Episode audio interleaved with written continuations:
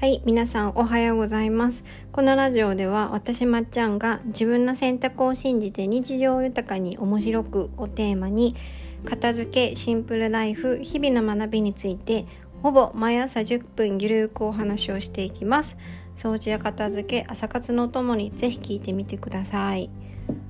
あの最近ね朝の4時にね私起きるんですよ。しかもすってあのもう幽体離脱の幽体離脱のようにね上半身がむくって起きるんですけど、まあ、多分ねこれね時差の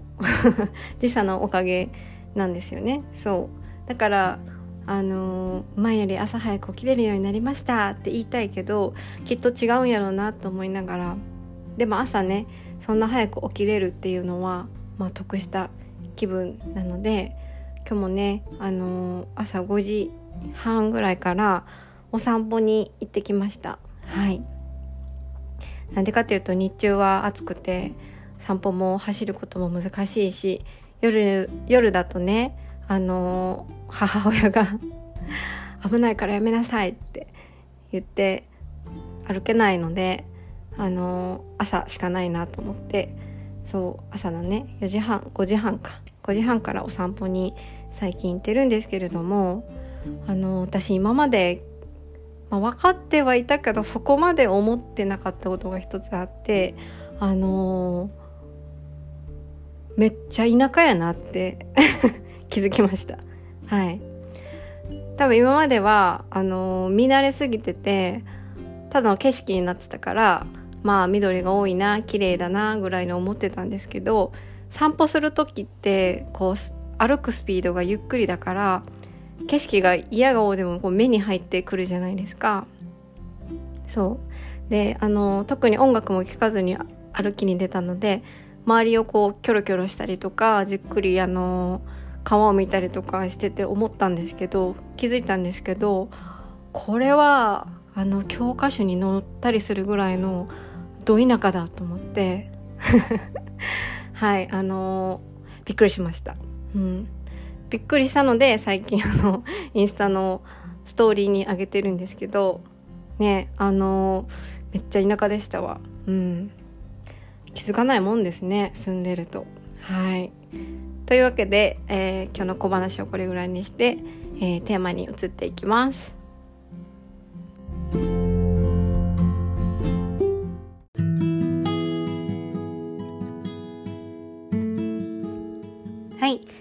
今日のテーマは、えー、片付けも結局マインドセットが9割というお話もします。はい。あのマインドセットが大事ってきっとどんなジャンルの話においてもよく出てくると思うんですよね。そう。あのマインドセットが全てとかマインドセットであの世界が変わるとかあの本屋さんであの積まれてる本を見てもねあのマインドセットっていう言葉をここ最近ここ数年ですごい目にするようになったんですけれどもそう。あの実は片付けももうマインドセットが9割9.999%みたいな感じなんですよ。ものすごく大事なんですよね。そう。逆にマインドセットがあの整わない状態で片付けを終わらせても実はまた同じことを繰り返すのでそうあのもったいないんですよね。うん。マインドセットってよく聞くけどそもそもマインドセットってなんやねんって話なんですけどあの前のポッドキャストでもちらっと話したことあるんですがマインドセットっていうのはまあ固定マインドのセットなんで固定された、まあ、考え方みたいな感じですね。だからまあ固定された考え方もこう違う方面から見るとまた違った考え方とかができるよっていうまああの考え日本語に直すとまあ考え方みたいな感じですね。はい。なのでそう片付けもマインドセットが大事なんですけどそれはあのなぜかっていうとあのマインドセットが整わない状態で例えば片付けの本を読んだりとか片付けのレッスンをあの受けて受けたりした場合にですねあの例えば何かいい片付けの方法が耳に入ってきてその通りにやったとしても自分の考え方があのすごく固執してたらこうあるべきっていうものにとらわれてあのうん。本当は手放すべきものが手放せなかったりとか自分流で結局は片付けを終わらせてしまう。だから結局終わらない。っていうこの悪循環になってしまうんですよね。うん、私も自分流で失敗した方失敗した 人なのでこれは痛いほど、えー、わかるんですけれどもやっぱり何事にも基本があってそれに伴ったあのより良い考え方っていうものは必ずあるので自分のその経験から基づいた私だけの考え方ですよねそうだから、まあ、極端に言うと偏った考え方を元にして片付けをするとやっぱり結果も少し偏ったものになってしまうというわけです。はい前ポッドキャストでもちらっとお話ししてたんですけどやっぱどんなジャンルにおいても私が思うのはあの素直な人が最強だと思っていてなんでかっていうと素直な人っていうのは自分の自分の、まあ、偏ったね自分の世界だけの考え方にとらわれずにその人から聞いた話とかをあの柔軟にこう吸収をしてね受け入れて自分の中で噛み砕いてであの行動に移すことができる、うん、その人が教えてくれた考え方を自分のために最大限に生かすことができる。ですよね。だから結局素直な人っていうのは何事においても最短距離で進むことができるんですよ。うんこれはもう私は素直じゃ素直なタイプじゃないからこそ素直な人を見てきてあの 悔しいけれども素直な人の進むスピードが速いなって目の当たりにしてきたからこそあの本当に皆さんにねお伝えしたいなと思って今日はいお話をしてます。はい、やっぱこう何かね例えば片付けもそうですけど片付けの本にやり方が書いてあったりとか片付けのレッスンでこうした方がいいですよこうしましょうねみたいな感じであのー、言われた時に疑いの目とか疑心暗鬼になったりとか、まあ、やってもどうせダメなんじゃないかっていうあの自分の中の考えですよね。うん、そういうものを思いながら片付けに取り組んだり何かに取り組んだりするのとあのもうやるって自分は決意したやるって決めたんだからあの自分のその考えを一旦置いておいて自分よりあの詳しい人とか例えばそのエリアのその領域のことが好きな人がこうするといいよって言ってるんだから一度それを信じてあの自分のためにね最大限にあの全力で努力をしてみようって思った時と多分結果は大きく異なってくるんですよ。うん、同じことをしていてもマインドセット一つで結果は大きく異なってきます。はい。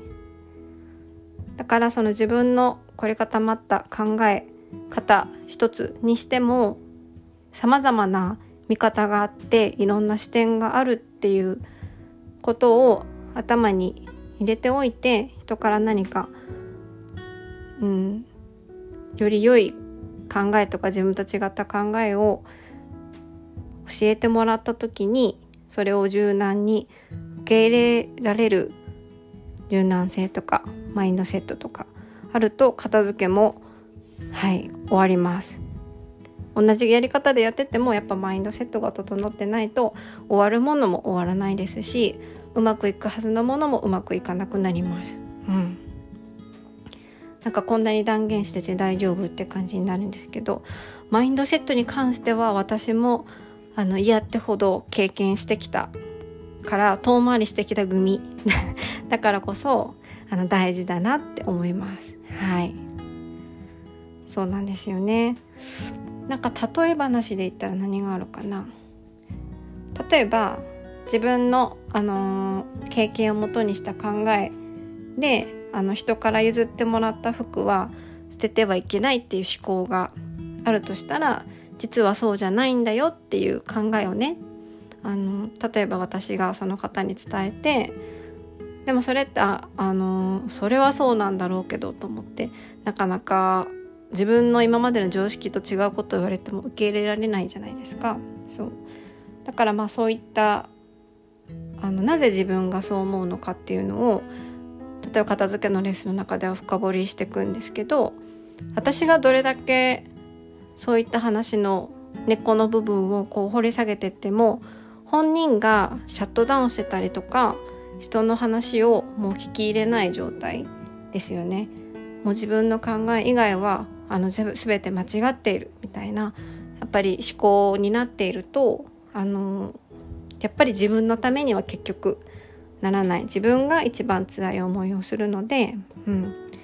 固定された考え方も違う方面から見ると案外もっとあの楽に考えられたりとかもっと、えー、自分にとって最適な考え方ができたりするよっていう、はい、お話です。はい、結構片付け一つに関してもねあの皆さん私もそうですけど偏った考え方って結構あるんですよね。そう使えるものは捨ててはいけないとかあの本は古本屋に行っても安く買い取られるからあの本にとってかわいそうだから手放手放さない方がいいとか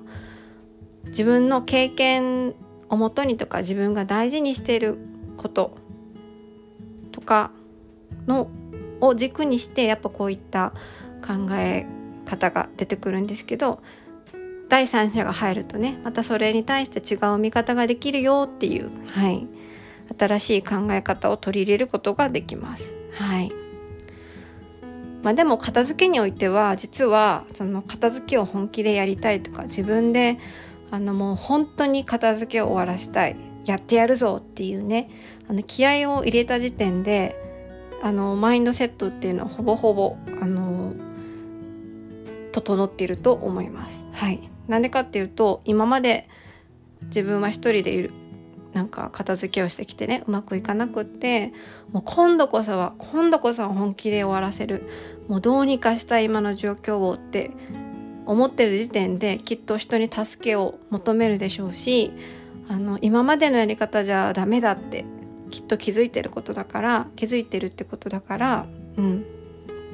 きっとあのもう片付けを本当に終わらせたいどうにかしたいって気合を入れた人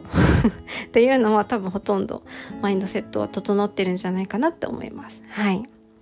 特にあの片付けにお金を出して学ぼうって思われる人はそうあのそれだけやっぱお金っていうのは自分の本気度とか気合とかそういったものが現れるものだと私は思っているので、うん、あのマインドセットはねほぼほぼ整ってるんじゃないかなと思います。はい